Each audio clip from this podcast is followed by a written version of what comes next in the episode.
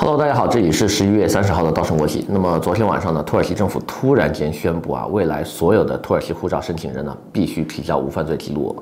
那么这个东西呢，如同晴天霹雳，因为我们过去都知道，土耳其护照最大的卖点就是在所有的同类型项目当中，它是唯一一个不需要无犯罪记录的。那么现在呢，当他也关上了这扇门之后的话呢，我们所有的大国类移民啊，无论是绿卡也好，护照也好，就只剩下了希腊是唯一的一个不需要无犯罪记录的国家了。那么我们今天呢，借这个契机啊，好好给大家分析一下，为什么土耳其去年又涨价，今年呢又提高门槛，依然它会在移民市场上占有一席之地，以及这个国家的护照到底还有哪些魔力？希望呢大家不要走开，可以继续的点赞、关注、转发，谢谢。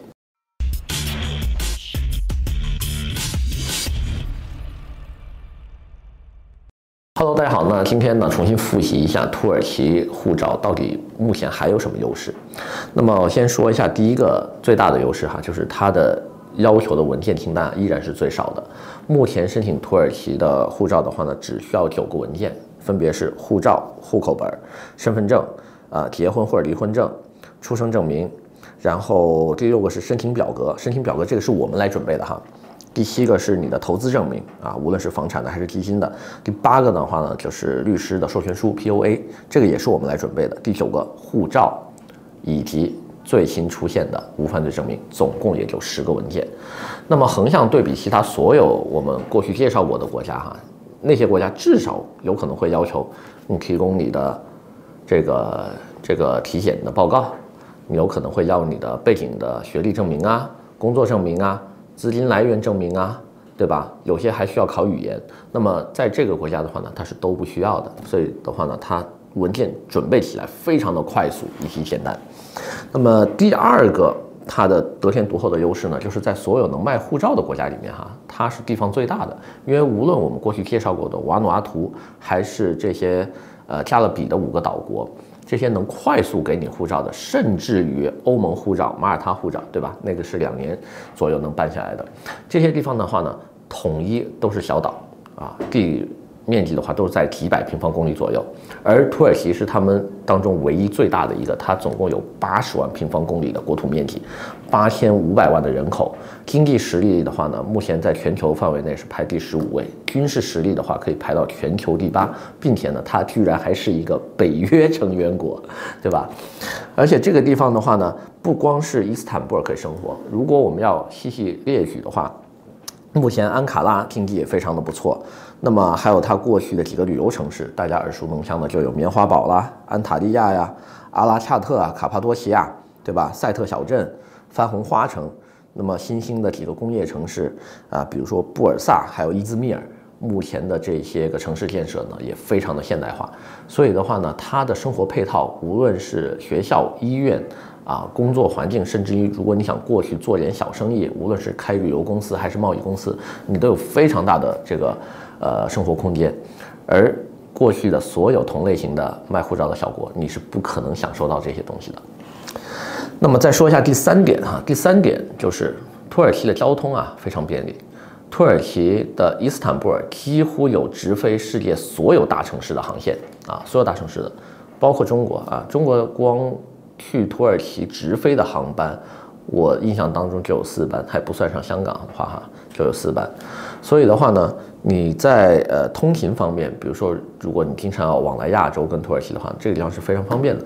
而过去所有其他的小型护照类的项目都没有直飞航班，不光是跟中国，跟香港也没有，对吧？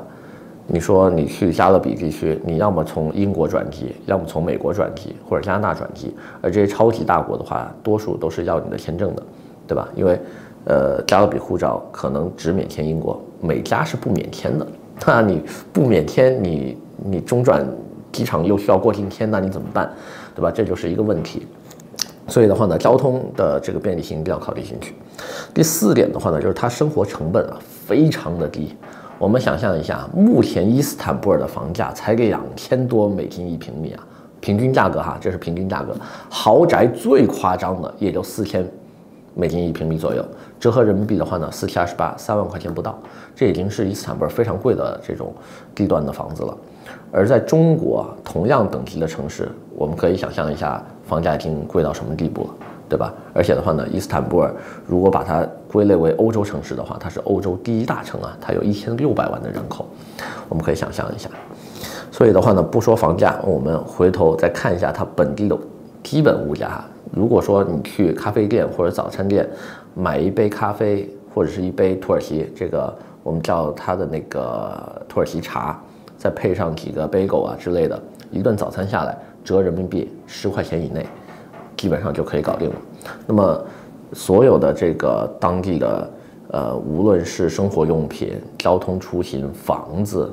啊，包括当地的国际学校，我们上次过去考察完之后，发现没有一个是贵的啊，基本上平均价格都比国内便宜。那么再看一下第五，第五大优势的话呢，就是我们过去误会最深的一点哈，我们过去很多人老觉得土耳其是一个宗教国家，都是穆斯林，对吧？我们老把它跟旁边的伊朗归成一类，实际上啊，这两个国家在上个世纪的六十年代末、七十年代初已经走向了完全不同的两条道路。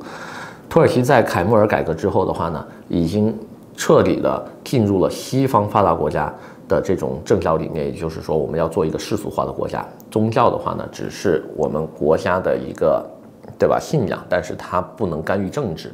所以现在的土耳其呢，是一个世俗化的这么一个非常亲西方、非常开放自由的国家。我们在伊斯坦布尔的街头可以看到各种女孩子，对吧？穿短裙的、露胳膊露背的。然后的话呢，也不禁酒。注意啊，迪拜到现在都是禁酒的，对吧？但是在土耳其的话呢，我们很多的酒吧啊，晚上狂欢到凌晨以后，对吧？啊，非常多这样的现象。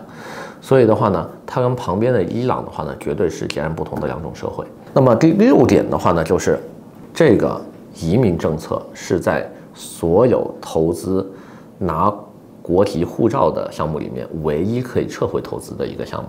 我们注意啊，目前市场上所有的宣传加勒比或者是瓦努阿图的这些个呃移民政策，多数都是捐献或融资，对吧？如果你要买房的话，那你房子，那那我们可以想象一下，你会不会去 那么小的岛上买房子吧，对吧？但是土耳其的话呢，至少你的选择可以是基金，可以是房产，并且呢，只要持有三年之后就可以退出了。加勒比岛国里面最最最短的持有周期，至少也是个五年。那这样一来的话呢，土耳其到底值不值，大家就见仁见智了。所以的话呢，今天呢，先给大家介绍这么多，我们下回再见。